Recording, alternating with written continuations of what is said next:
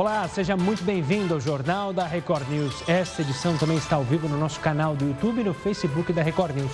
Vamos agora aos destaques desta quinta-feira. Brasil registra 1.220 mortes por causa da Covid-19 nas últimas 24 horas. Novos casos passam de 42.600. Desde o início da pandemia, mais de 69 mil pessoas já morreram e os casos confirmados já passam de 1 milhão e 700 mil em todo o país. Fabrício Queiroz vai para a prisão domiciliar. O Superior Tribunal de Justiça decide acatar pedido de habeas corpus da defesa do ex-assessor parlamentar presidente do STJ, João Otávio de Noronha, levou em consideração as condições de saúde, já que Queiroz se enquadra no grupo de risco para o coronavírus. Vacinas contra o coronavírus. Em um mês, dobra o número de vacinas que estão sendo testadas. Entre elas, duas estão na fase dos testes em humanos. Cientistas tentam descobrir adoçante com gosto de açúcar. Especialistas da Alemanha estudam a criação de uma alternativa que seja saudável e sem o gosto artificial dos adoçantes disponíveis no mercado.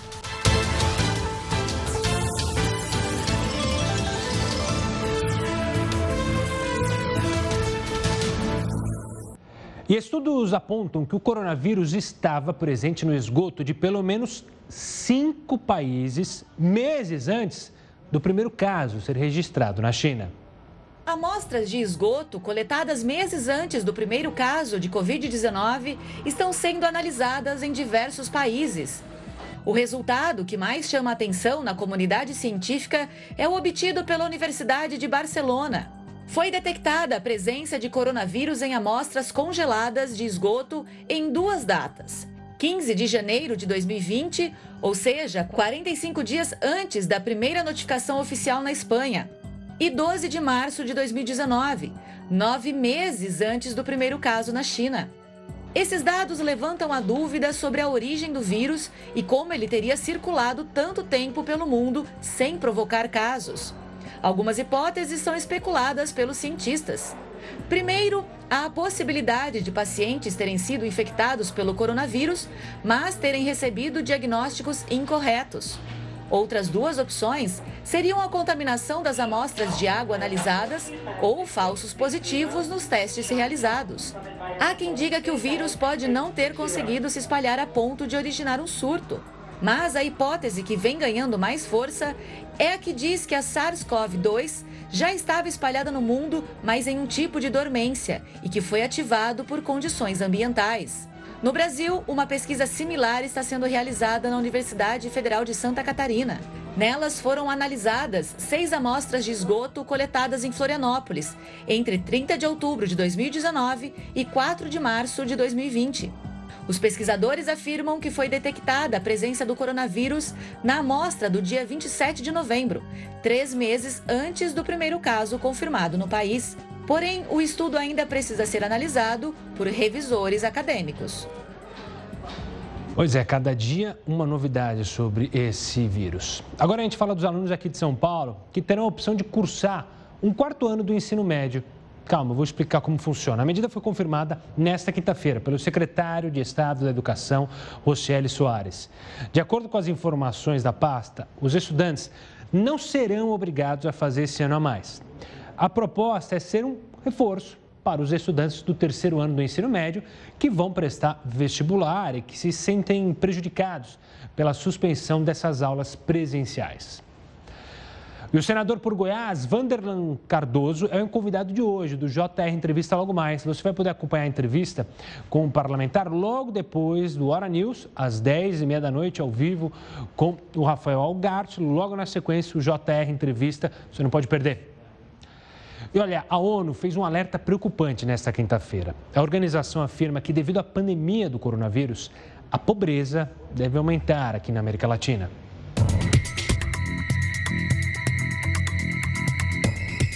Desigualdade social pode ser vista diariamente em todos os lugares do mundo. Mas América Latina e Caribe, duas das regiões mais desiguais do planeta, devem sofrer ainda mais, principalmente agora na pandemia. De acordo com a Organização das Nações Unidas, cerca de 45 milhões de pessoas desses lugares devem cair da classe média para a pobreza.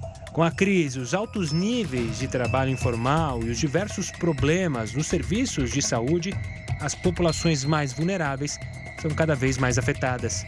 A América Latina e o Caribe são o epicentro da pandemia neste momento. Já foram registrados mais de 3 milhões de casos e 140 mil mortes.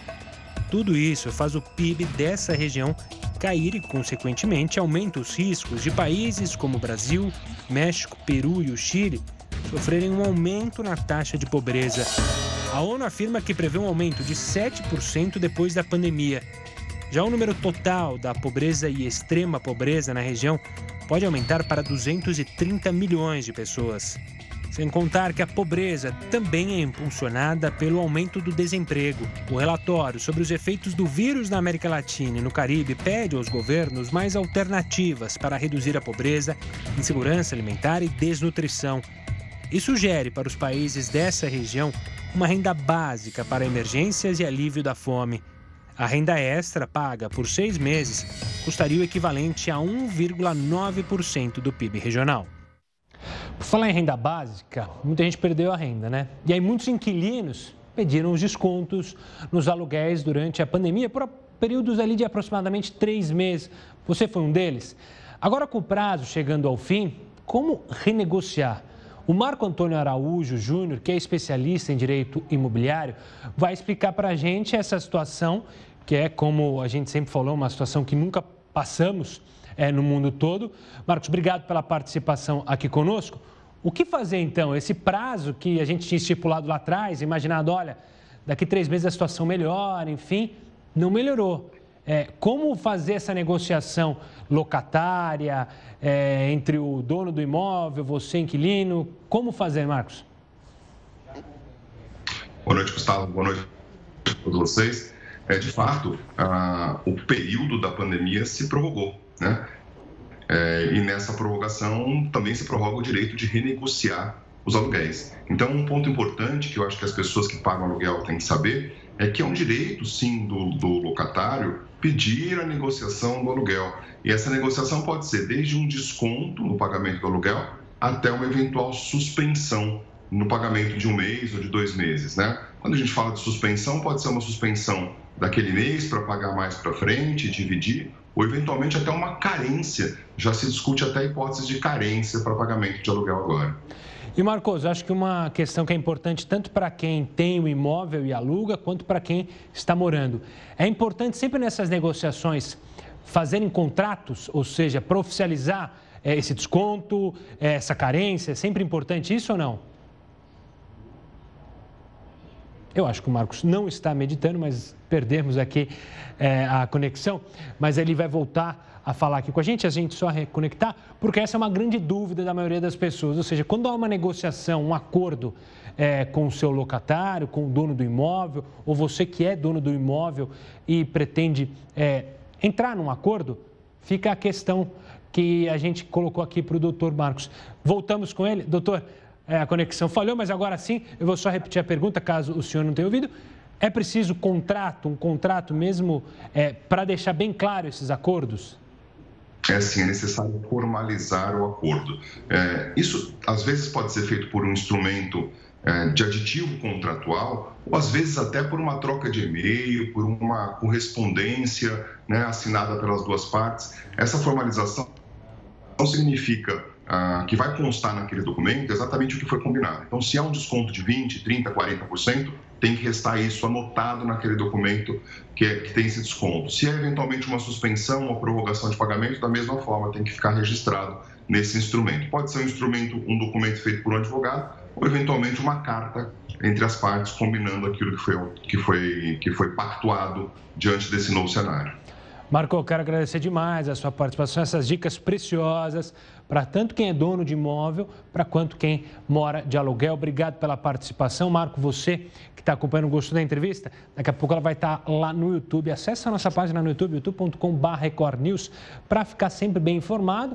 O jornal vai na íntegra, assim que termina, ele sobe na nossa página. Você pode rever tanto as entrevistas quanto o jornal na íntegra.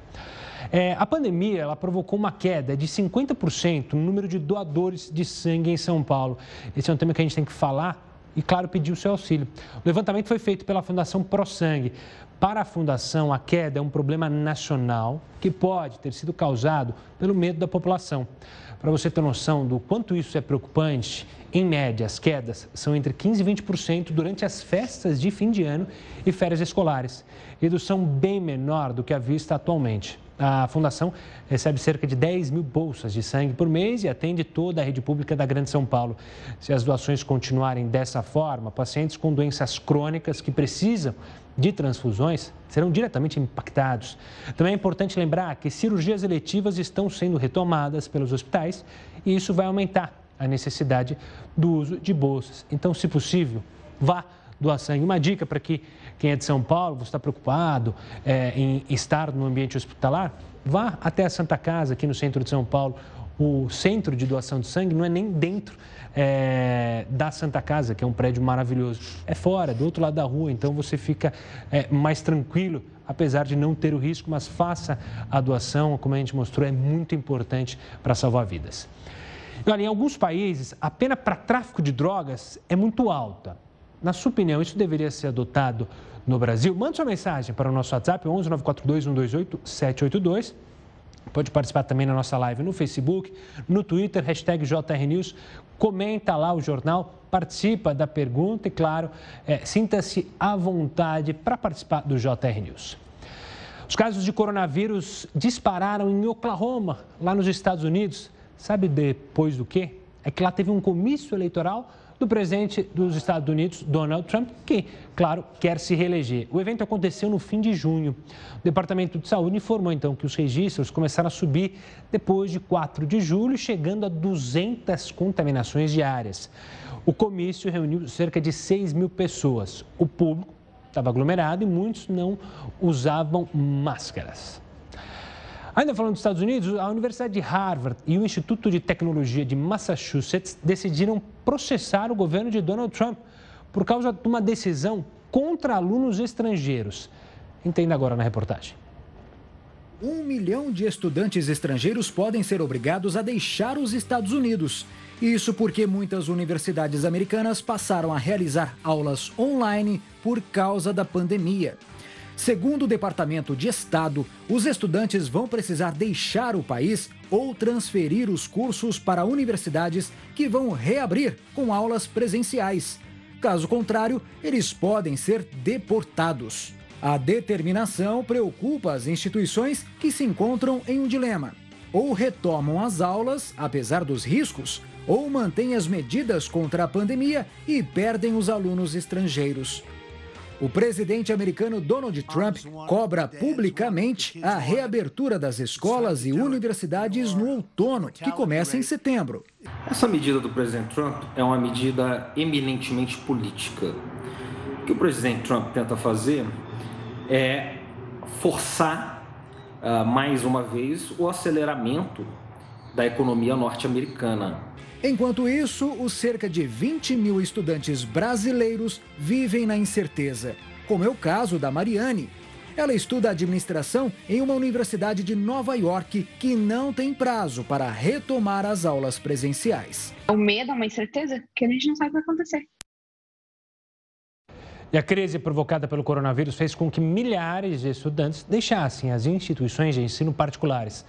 Muitos, por obviamente, não conseguir pagar a mensalidade.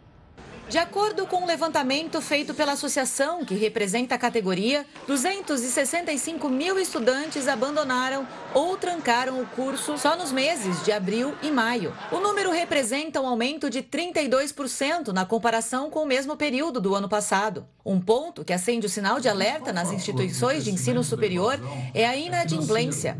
A maioria dos alunos perdeu renda por conta de trabalho informal, perdeu o emprego ou teve suspensão de contrato de trabalho ou redução de jornada de trabalho. Aliado a isso, a falta de financiamento estudantil no Brasil, que é uma questão fundamental para manter esses alunos no ensino superior. A pesquisa apontou ainda que no mínimo 11,3% dos estudantes devem terminar o ano com alguma mensalidade atrasada. Vamos falar com o Heródoto Barbeiro. Em um mês, dobrou o número de vacinas contra o coronavírus que estão sendo testadas em todo o mundo. Quem tem mais detalhes sobre essa ótima notícia para o combate à pandemia é ele, Heródoto Barbeiro. Uma boa noite, Heródoto.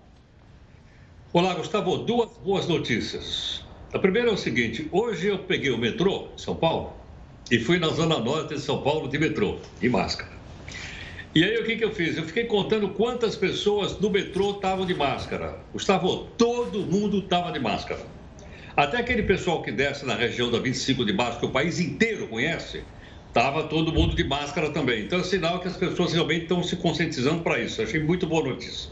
A segunda boa notícia é essa que nós estamos mostrando, ou seja, uma quantidade imensa de pesquisas em relação à vacina para o Covid-19. Vamos olhar então aqui a quantidade dessas vacinas. Nós temos então aí a primeira informação no nosso telão que diz o seguinte: olha só, atualmente tem 158 vacinas em teste no mundo. Então, tem 158 laboratórios ou instituições de pesquisa que estão fazendo vacina.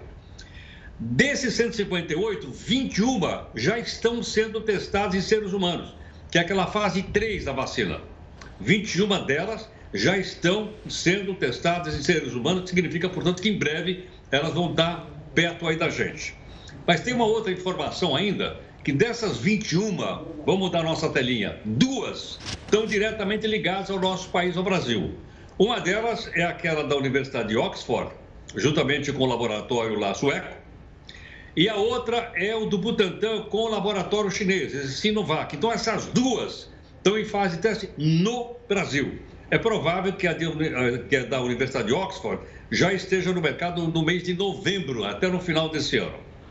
Agora, você dizer, bom, Há uma grande corrida? Há uma grande corrida. Mas o que é que está fazendo que tanto laboratório e tantas empresas andem atrás da, da, da vacina? Olha aí, é grana, é lucro. Por quê? Porque os grandes laboratórios mundiais e multinacionais, eles são empresas privadas, eles têm acionistas. O pessoal pôs grana lá para que a vacina seja rapidamente conseguida e, obviamente, então, eles gerem lucro. Por esse motivo, já mais uma vez tenho contado aqui, que as ações desses laboratórios internacionais estão em alta nas bolsas de valores de todo mundo. Então, em outras palavras, aqui para concluir, ao lado dessa questão humana, dessa questão, vamos dizer, de salvar as pessoas, tudo bem, uh, tem a grana por trás disso. E olha, segundo informação então da OMS, essa empresa multinacional americana, a Pfizer, que o mundo inteiro conhece, tem uma série de produtos, ela deve começar a fabricar e distribuir a partir do mês de outubro. Então ela vai sair antes do que aquelas 157 outras que eu mostrei aqui. E, logicamente, vai ser bom para todo mundo se essa vacina estiver disponível. Claro que eles vão vender primeiramente nos Estados Unidos, sem dúvida alguma, mas é provável, então, que novembro e dezembro essa vacina esteja à, à disposição de muita gente, não só nos Estados Unidos, mas em todo o mundo. Então, são duas boas notícias. Uso de máscara e vem aí a vacina. Vamos aguardar, portanto, Gustavo. Uma curiosidade, Heroto, no seu uso de máscara, a sua máscara, ela é personificada, tem algumas gracinhas ou você é tradicional, usa branca, simples? Porque em São Paulo o pessoal está adorando usar uma moda, é, é endoidou de, de máscara, né? Tem a florida, tem a com mensagem do time, enfim, a sua é como? A minha tem o Batman. Ah, o Batman, então tá certo. Podia colocar uma foto do Faísca também, fica a dica pro Heródoto. E vocês, como que é a máscara aí que você tá usando? A minha hoje é básica, branca, mas eu tenho azul, amarela, é, com um bichinho, sem bichinho. Manda, manda aqui sua mensagem no hashtag JRNews e também no Facebook para contar qual é o tipo de máscara que você tem usado, se você tem usado de fato. Agora a gente vai falar de uma brasileira que foi condenada a 15 anos de prisão por tráfico de drogas, mas isso não aconteceu aqui no Brasil, não. Aconteceu na África do Sul. Em alguns países, a pena para esse tipo de crime é até de morte. Passado, 657 pessoas foram executadas em todo o mundo. Isso segundo a Anistia Internacional. Irã Arábia Saudita e Iraque correspondem a 81% de todas as execuções realizadas em 2019. Pelo menos 118 delas foram relacionadas ao tráfico de drogas. Esse tipo de crime responde por 18% do total de execuções. Os dados da Anistia Internacional não contemplam a China, onde esse tipo de informação é classificado como um segredo de Estado. Mas a organização acredita que Pequim foi responsável por milhares de execuções. Lá, essa pena de morte pode ser aplicada para 46 crimes, entre eles o tráfico internacional de drogas. A ONG ainda compilou todas as novas sentenças de morte proferidas no ano passado. Foram 2.307 em todo o mundo. Paquistão, Egito e Bangladesh foram os países que mais registraram novas sentenças em 2019. 184 delas têm uma relação com o tráfico internacional de drogas. A lei paquistanesa estabelece a pena capital para 27 crimes, entre eles o tráfico de drogas. Mas a Anistia Internacional afirma que há uma tendência de queda no uso desse tipo de punição por lá. Isso, aliás, não se resume ao Paquistão. Segundo a ONG, o número total de execuções no mundo vem caindo desde 2015. Aqui no Brasil, essa pena de morte não é aplicada oficialmente por os crimes civis desde a proclamação da República, em 1889. A prática só é prevista para crimes militares cometidos em guerra. A conduta base tem pena de é, reclusão de 5 a 15 anos. Um outro crime também interessante da, da lei de drogas é a associação para o tráfico de drogas que acontece quando duas ou mais pessoas se unem para a prática de tráfico de drogas. Nesse caso, a pena é de 3 a 10 anos. E, por fim, temos a, o crime de tráfico internacional de drogas, que é uma causa de aumento de pena para o tráfico. Então, eu pego a pena base do tráfico comum, de 5 a 15 anos, e vou aumentá-la né, de um sexto a dois terços. E essa é a nossa pergunta do dia para você participar nas nossas lives. Cientistas tentam descobrir adoçante com gosto de açúcar. Os especialistas da Alemanha estudam a criação de uma alternativa que seja saudável e sem aquele gosto artificial, artificial retrogosto que fica na boca, a gente fica sentindo dos adoçantes disponíveis no mercado, né? Você vai entender mais sobre esse assunto no próximo bloco. Eu te aguardo também na nossa live. JR News está de volta para falar da Câmara de Vereadores aqui de São Paulo, que aprovou, aprovou a aplicação de multa de 500 reais para quem jogar bitucas de cigarro na rua. Além da poluição, o autor do projeto, Rinaldo Digílio, do PSL, citou a possibilidade de transmissão do coronavírus por meio da saliva nas bitucas. O projeto deve passar por uma nova votação ainda este mês, então seguir para a Prefeitura e receber aprovação ao veto do prefeito Bruno Covas. Vamos voltar a falar com o Heródoto de novo? Você sabe qual é a diferença entre teletrabalho e home office? Não sabe? O Heroto explica aqui para a gente. Diga lá, professor. Olha, Gustavo, eu também estava em dúvida se home office e teletrabalho era a mesma coisa. Mas eu vi hoje publicado no portal, nosso portal, que é o r7.com, mostrando que não, não são coisas, são coisas absolutamente distintas, por acaso. Até brinquei hoje aqui, por que, que não chama house office e sim home office? Porque home em inglês, você sabe, a tradução é lar, é o lugar onde você mora. Acontece que o chamado uh, home office, ele é um trabalho eventual. Não existe, por exemplo, uma ligação direta da pessoa que está trabalhando em casa com a empresa na qual ele está trabalhando. É esporadicamente, ou seja, pode ficar um dia, dois dias, dez dias, uma semana, um mês, mas é, é, não é definitivo. E por esse motivo, então, ele não tem ligação direta com a, com, com a chefia, já vista que ele só fala através, então, das mídias sociais. Agora, o que, que é um teletrabalho? O tele, a palavra tele em grego significa longe, distância. Teletrabalho é o seguinte, quando há um contrato de trabalho para a pessoa só trabalhar em casa. Então, aí é diferente. Aí tem que ter a ver um contrato de trabalho direitinho, dizendo que esse trabalho é exercido lá na casa do cidadão e ele então tem contato direto com a chefia e tem contato direto com a empresa na qual ele trabalha. E tem, logicamente, toda aquela burocracia. Então, o teletrabalho, ele precisa ser regulamentado. O home office não precisa ser regulamentado. O teletrabalho, ele pode ter no contrato, por exemplo, o seguinte: uh, a pessoa em casa vai ter mais despesa. Com o quê? mais despesa com internet, mais despesa com a luz, mais despesa com outras coisas. E isso, então, a empresa é, coloca no salário dele. Mas ele pode ganhar um pouco mais por causa dessas despesas. Mas quando ele faz teletrabalho, ele não recebe, por exemplo, o auxílio transporte, o vale transporte. Porque se ele trabalha em casa, não sai de casa, faz tele, tele, teletrabalho, ele então não recebe ou não tem direito ao chamado vale transporte. Então, uma coisa é trabalho eventual, em português, home office. trabalho constantemente fora da empresa. É teletrabalho e essa está regulada pela legislação trabalhista brasileira. Será que ficou claro isso aí, Gustavo? Eu acho que ficou sim. Quem não ficou, manda a pergunta que eu repasso. A pergunta para você que virou entendido em teletrabalho e home office. A gente vai falar ainda de teletrabalho, porque o Senado está justamente discutindo sobre isso.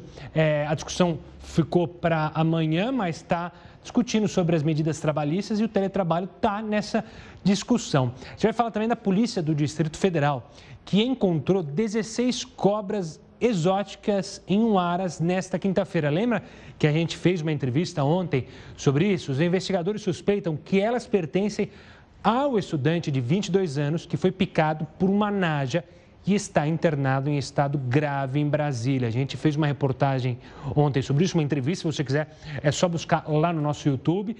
Mas ainda nessa edição, você vai ter mais informações sobre esse assunto que segue repercutindo em instantes aqui no Jornal da Record News. Estamos de volta com o JR News. Mais cedo eu falei com o Heroto sobre máscara, nas, sobre as máscaras, né? Além de todos os transtornos relacionados à saúde e à crise econômica trazidos pela pandemia do coronavírus, até o meio ambiente agora está sendo prejudicado, justamente por causa dessas máscaras e luvas que são usadas, muito mais usadas hoje em dia, só que elas estão indo para onde você está vendo, nos mares, nos oceanos. De acordo com dados da ONG Ocean Conservancy, o mundo descarta 129 bilhões de máscaras e 65 bilhões de luvas plásticas todos os meses, não é todos os anos, é todos os meses no meio ambiente. Ambientalistas fazem alertas e tentam conscientizar a população para evitar que esses objetos vão parar no mar e atinjam principalmente as baleias. Então fica aí o aviso para você está usando a sua luva, que está usando a, a sua máscara, se possível usar a máscara de, de tecido, né? Que aí você reutiliza e não aquela descartável, descartável deixa justamente para os médicos. Você sabia que existem pessoas que investem em cemitérios? É estranho, né? Bom, o Heroto vai explicar para a gente como funciona esse tipo de fundo imobiliário. É isso mesmo, Heroto? Exatamente. É, entre as aplicações que estavam indo muito bem o ano passado, é o fundo imobiliário. E você entrava num fundo desse porque estava em expansão para a venda de escritório, para a venda de casa, para administração de terreno. Os fundos estão indo muito bem. Até que depois veio o coronavírus e o fundo despencou. Mas uma coisa curiosa, Gustavo, que eu não sabia, é que existe também um fundo de cemitério. Ou seja, o cemitério se torna um negócio, ele se torna um fundo e as ações do fundo do cemitério são compradas e vendidas na Bolsa de Valores, inclusive na Bolsa de Valores de São Paulo. Até estava brincando com o pessoal aí da nossa reunião de pauta, falou, só falta aparecer o Drácula lá para comprar ações de fundo de cemitério, ou o Gasparzinho, o fantasminha camarada. Mas é um fato real, é, uma, é um negócio como outro qualquer, e mais, eu estive vendo aqui o preço de quanto é que custa uma cota do fundo de cemitério. E olha, ele pagou dividendos agora, deu lucro. Mas, mas tem alguma coisa a ver com o Covid-19? Segundo eu apurei aqui, diz que não tem nada a ver. Não sei, disseram lá na Bolsa que não tem nada a ver com o Covid-19. Mas que o fundo está muito baratinho, portanto, as pessoas que quiserem comprar uma cota do fundo poderão ganhar dinheiro futuramente. Olha só, para ter uma ideia, uma cota custa 74 centavos, menos de um real. Então, com 10 reais, você vai poder comprar aí umas 13, 14 cotas do fundo do cemitério.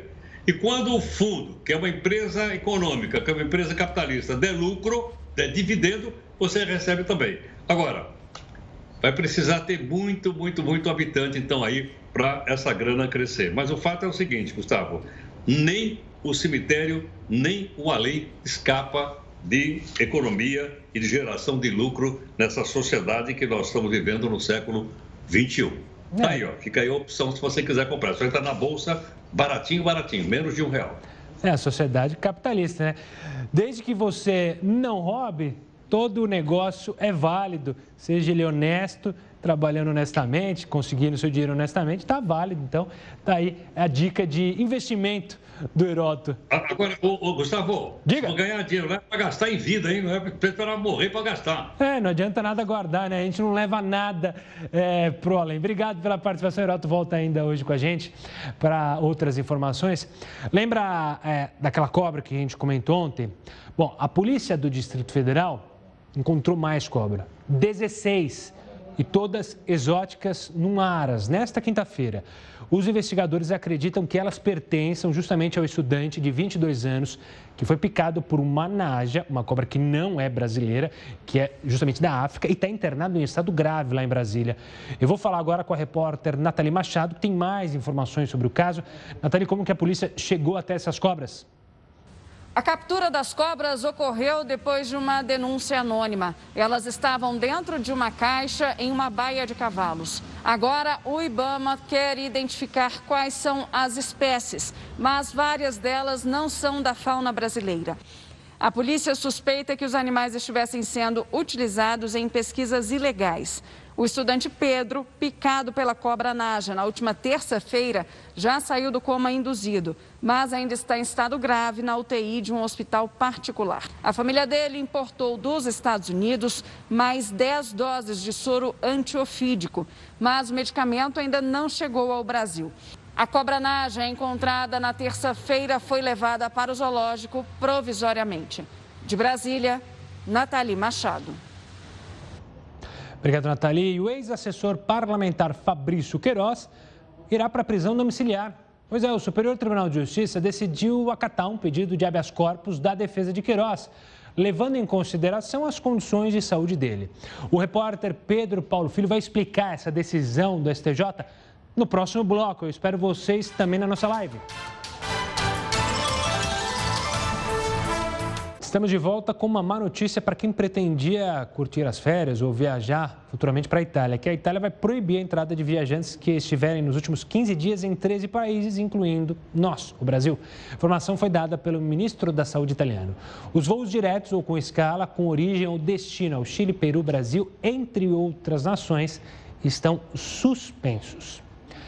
Agora a gente fala do Supremo. O presidente do Supremo, ministro Dias Toffoli, determinou que as forças-tarefas da Operação Lava Jato no Paraná, no Rio de Janeiro e em São Paulo entreguem à Procuradoria-Geral da República toda a base de dados de investigações. Toffoli atendeu a um pedido da PGR que relatou ao Supremo ter enfrentado abre aspas, resistência ao compartilhamento e à supervisão de informações, fecha aspas, justamente por parte dos procuradores da República. O ministro determinou ainda que a PGR examine a existência ou a inexistência de dados e investigações relacionadas a atos irregulares cometidos por autoridades com foro privilegiado no Supremo. Vamos falar agora do Congresso, mais especificamente do Senado. O Senado adiou a votação da medida provisória que altera regras trabalhistas durante a pandemia. Quem vai explicar esse assunto para você aí de casa, que está por dentro de tudo isso é o Fábio Guarieiro, advogado especialista em direito do trabalho. Fábio, obrigado pela participação aqui para é, conosco. O que, que você pode destacar para o pessoal de casa, que é justamente trabalhador, para ficar atento com essas alterações que já foram aprovadas na Câmara e agora estão sendo discutidas no Senado? Boa noite, Gustavo. Tudo bem? Gustavo? Tudo ótimo. Uh, nesse primeiro semestre, Gustavo, nós tivemos duas MPs que foram extremamente importantes na seara do direito do trabalho. A MP 927, que foi editada em 22 de março de 2020, que é uma MP que trata sobre a possibilidade de se fazer algumas alterações no contrato de trabalho se alterar, por exemplo, o local de trabalho, transferindo o trabalhador para exercer aquilo que se chama de home office, né? ou seja, trabalhar por meios telemáticos, uh, antecipar férias, uh, instituir banco de horas. Então, essa MP 927, ela está para caducar, né? o que a gente chama de perder a sua vigência por conta do seu prazo. A gente tem na Constituição Federal, no artigo 62, a possibilidade de outorgar ao presidente da República a possibilidade de criar leis, o que é algo atípico, porque quem cria a lei é o poder legislativo, e nesse caso é o poder executivo quem está criando lei, através de medidas provisórias. Lembrando que uma condição para que se edite uma medida provisória é a sua urgência, a sua emergencialidade. E o presidente bem fez isso diante da pandemia, do estado de calamidade por conta do Covid, editou a MP 927, facilitando essas alterações no contrato de trabalho. Só que essa MP está para perder a sua vigência e ela, portanto, poderá ou não ser convertida em lei. E essa MP foi debatida agora na Câmara dos Deputados, foi aprovada, mas ela depende agora de aprovação na Câmara dos Senadores, o que ainda não ocorreu. Já uma MP posterior a 927, a MP 936, que foi editada em 1 de abril de 2020, essa foi convertida em lei agora segunda-feira. Foi editada a Lei 14.020 de 2020 agora, dia 6, e essa MP tratava daquela possibilidade de se suspender o contrato de trabalho por até 60 dias, ou seja, o empregado não trabalha e não recebe salário e passa a receber um benefício semelhante a um seguro-desemprego. E essa MP também tratava da possibilidade de se reduzir proporcionalmente a jornada de trabalho com a redução do salário e essa redução do salário seria parcialmente compensada com essa espécie de seguro-desemprego. Essa MP agora foi convertida em lei e possibilitará que essas suspensões ou essas reduções de jornada e de salário continuem. Só que ainda depende de um decreto presidencial que até agora, antes de eu entrar no ar aqui, eu estava acompanhando e esse decreto ainda não saiu. Talvez saia amanhã, mas o fato é que esse decreto presidencial vai sair o quanto antes, provavelmente autorizando aí que, enquanto durar a pandemia, a possibilidade de se suspender o contrato ou de se reduzir a jornada e reduzir o salário continue sendo uma opção para o empresário, para que assim se evite demissões do trabalhador. Fábio, obrigado pela participação, obrigado pela é, análise, pela explicação simples, fácil. É bom lembrar que o Senado ainda está debatendo a MP que ele explicou, uma das MPs que ele explicou. Assim que for aprovado amanhã ou depois, você, claro, vai saber aqui no Jornal da Record News e na nossa, na nossa programação. Vamos falar do açúcar. Reportagem que a gente chamou mais cedo, todo mundo sabe que o açúcar é um dos maiores vilões para a nossa saúde. Por isso, os cientistas estão tentando encontrar um adoçante que seja benéfico e ainda lembre o real sabor do açúcar. A grande questão é: será que eles vão conseguir? Vamos ver na reportagem.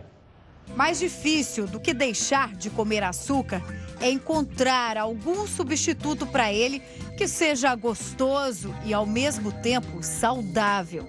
Normalmente, os adoçantes disponíveis no mercado têm gosto artificial e nada parece com aquele açúcar que vai nos doces, bolos quentinhos e muito menos em brigadeiros. Só de olhar esse tipo de alimento dá vontade de furar a dieta. Agora, na quarentena, nem se fale.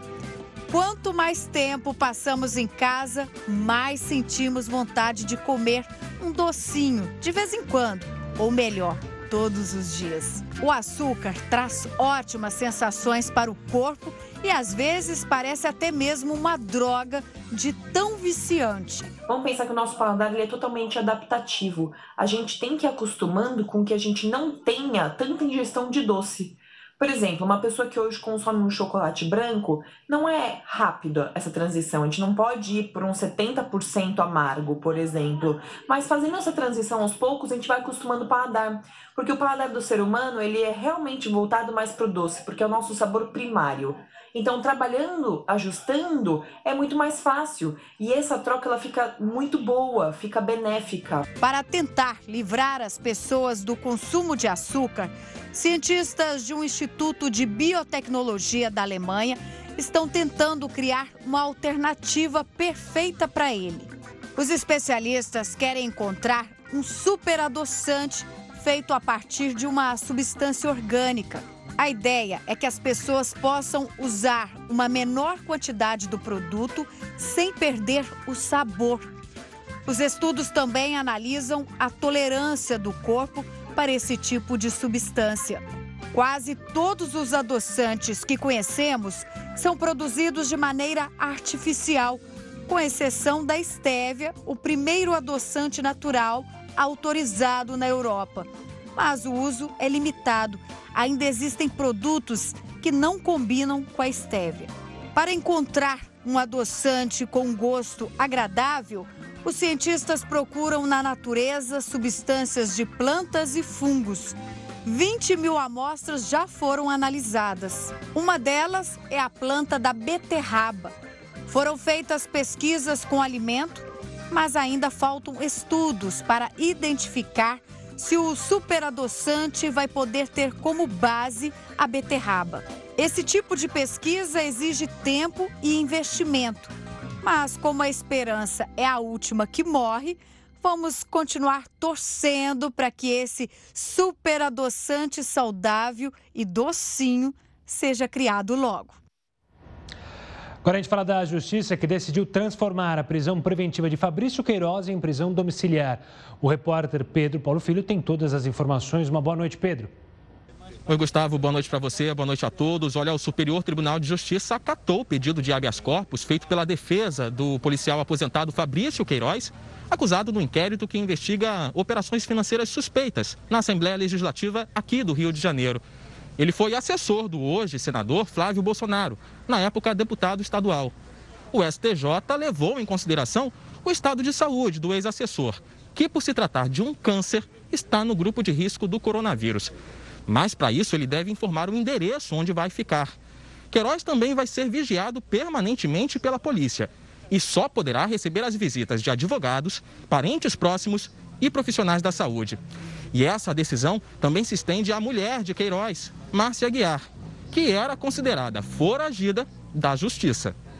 Gustavo. Obrigado, Pedro. O Jornal da Record News fica por aqui. Acompanhe agora mais uma edição do Jornal da Record. Fique muito bem informado. Até amanhã. Tchau, tchau.